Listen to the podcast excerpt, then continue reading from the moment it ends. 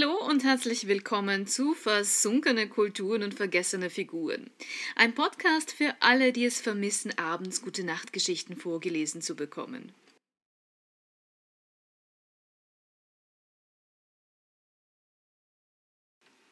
Die heutige Geschichte trägt den Titel Egle, die Königin der Nattern. Einst, zu alten Zeiten noch, war ein alter Mann und eine alte Frau. Die beiden hatten zwölf Söhne und drei Töchter, und die jüngste davon hieß Egle. An einem Sommerabend gingen die drei Schwestern an einen Waldsee baden. Als sie genug gebadet und sich sauber gewaschen hatten, da stiegen sie zurück ans Ufer, um sich anzuziehen. Die jüngste schaut, im Ärmel ihres Hemds liegt eine Natter eingeringelt. Die älteste Schwester nahm einen Pfahl, sprang hinzu und wollte den Natter wegjagen. Da wandte sich der Natter an die Jüngste und sagte mit Menschenstimme Liebe Egle, Gib dein Wort, dass du meine Frau wirst, dann werde ich freiwillig herauskriechen. Egle begann zu weinen. Wie kann sie die Frau eines Natter werden? Dann sagte sie zu ihm zornig: Gib mein Hemd wieder, sagte sie, und verschwinde, woher du gekommen bist. Aber der Natter wiederholt: Gib mir dein Wort, dass du meine Frau wirst, dann werde ich von alleine herauskriechen. Ja, was soll sie da noch machen? Sie muss ihr Wort geben, und so versprach Egle, den Natter zu heiraten. Nach drei Tagen sehen die Eltern, ein ganzer Natternhaufen kommt auf ihren Hof gekrochen. Alle erschraken, sie wissen nicht, was sie tun sollen. Unterdessen wimmeln die Nattern nur so auf dem Hof herum, umschlingen, winden, ringeln sich. Die Brautwerber schlängeln sich aber geradewegs in das Haus hinein, um sich mit dem Alten und Egle zu besprechen. Am Anfang sträubten sich die Eltern. Sie wollen nicht einwilligen. Aber was wirst du mit dem Gewimmel anfangen? Ob sie wollten oder nicht, sie mussten ihre Tochter hergeben. Als die Nattern die Braut bekommen hatten, schlängelten sie sich sogleich aus dem Hof. Die Familie fing an, Egle zu beweinen, zu wehklagen, aber es half nichts. Unterdessen war Egle zusammen mit ihrer ganzen Begleitung ans Meer gezogen. Dort sah sie einen schönen Jüngling auf sie warten.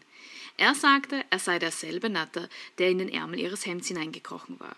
Sie setzten sogleich alle auf eine nahe Insel über und ließen sich von dort unter die Erde hinab, unter das Meer, wo der prächtig geschmückte Palast des Natters lag. Hier machten sie Hochzeit, tranken, tanzten, lärmten, drei Wochen lang. In dem Palast des Natters gab es alles in Hülle und Fülle. Arbeiten muss man nicht.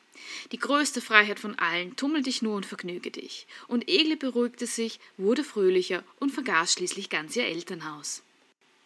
Es waren neun Jahre vergangen. Egle hatte schon drei Söhne, Azuolas, Uosis und Berzas und ein Töchterchen, Trebüle. Die war von allen die jüngste. Einmal beim Spielen fragte der älteste Sohn Mutter, wo sind denn deine Eltern? Gehen wir es doch einmal besuchen.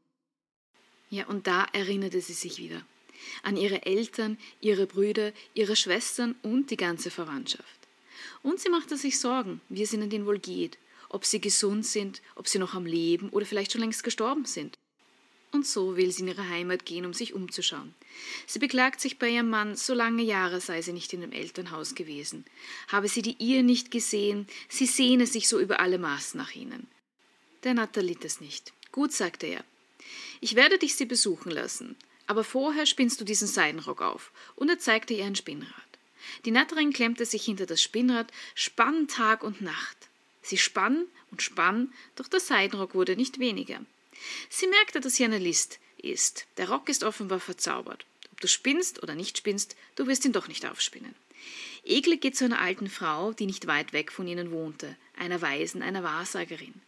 Als sie hinkam, sagte sie Rautenmütterchen, hab Mitleid, lehre mich, wie dieser Seidenrock aufzuspinnen ist. Die Alte erzählte sogleich, wie und was gemacht werden muss.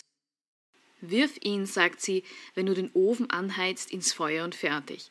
So wirst du nie mit dem Spinnen fertig werden. Sie kam nach Hause, und als sie Feuer zum Brotbacken gemacht hatte, warf sie den Rock in den Ofen.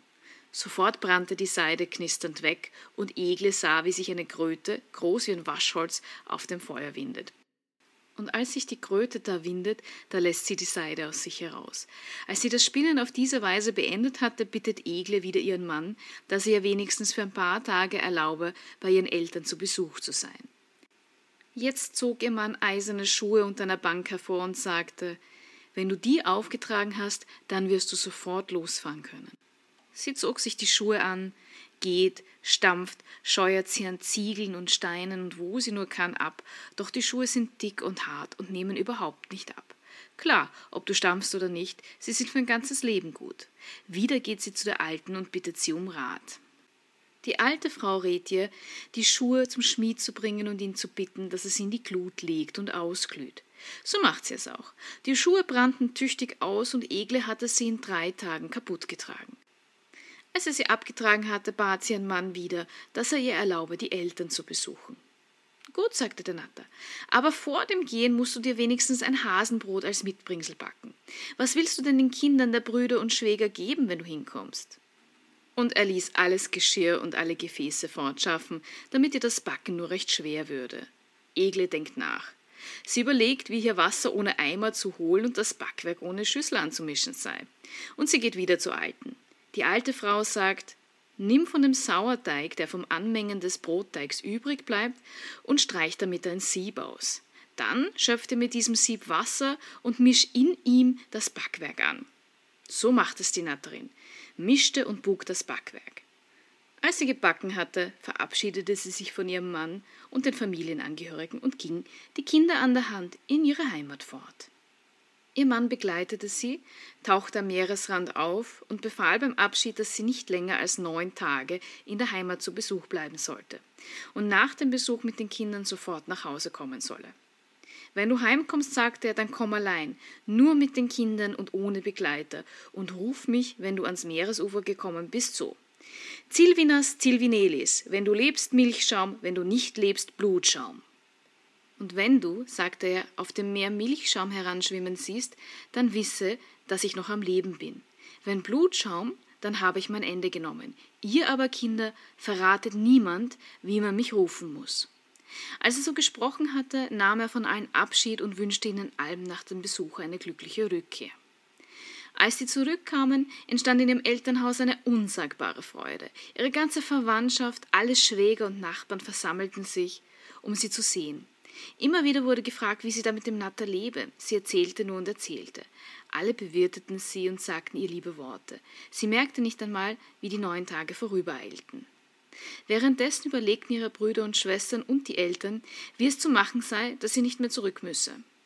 Und sie kamen überein, dass man zuallererst in Erfahrung bringen müsse, wie Egles Mann heißt und wie ihn seine Frau herbeirufen wird, wenn sie ans Meer gekommen ist. Das alles werden wir erfahren, werden ans Meer gehen, ihn rufen und umbringen, sagten sie. Als sie sich so beraten hatten, riefen sie zuerst Egles ältesten Sohn, Azuolas, zu sich. Sie gingen in den Wald hinaus, umringten ihn und fragten ihn aus. Er stellte sich aber, als wüsste er nichts. Ich weiß es nicht, sagte er. Und fertig. Sie schlugen ihn mit Ruten, doch was sie auch machten, sie konnten nichts aus ihm herausbekommen. Als sie nach Hause gehen ließen, drohten sie ihm, dass er nichts seiner Mutter erzählen soll. Am nächsten Tag nahmen sie sich Uosis mit, dann Berzas. Aber auch aus ihnen brachten sie nichts heraus. Schließlich lockten sie Egles jüngste Tochter Trebüle zu sich heran. Die sagte zuerst auch, sie wisse von nichts, als sie aber sah, wie die Ruten unter dem Rockschoß hervorgezogen wurden, da plapperte sie alles aus.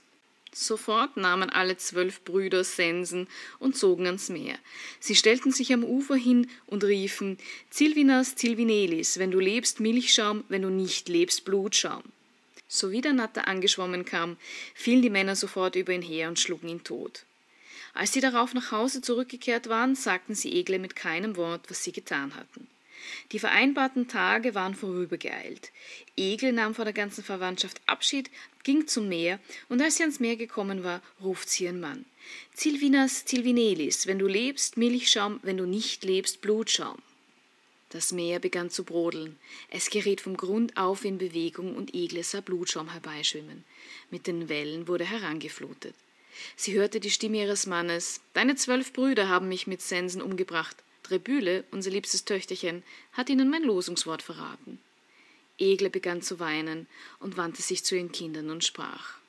Dass du wirst ein Espenbäumchen, dass du zitterst Tag und Nacht, dass der Regen wäscht dein Gesichtchen, dass der Wind kämmt dir das Köpfchen, steht ihr Söhne als starke Bäumchen, ich, eure Mutter, bleibe als Tanne hier. Und so wie sie es aussprach, so geschah es auch. Hier standen Eiche, Esche, Birke und Espe. Eiche, Esche und Birke sind von allen die stärksten Bäume. Die Espe beginnt auch heute, vom geringsten Windhauch angeblasen, sofort zu zittern.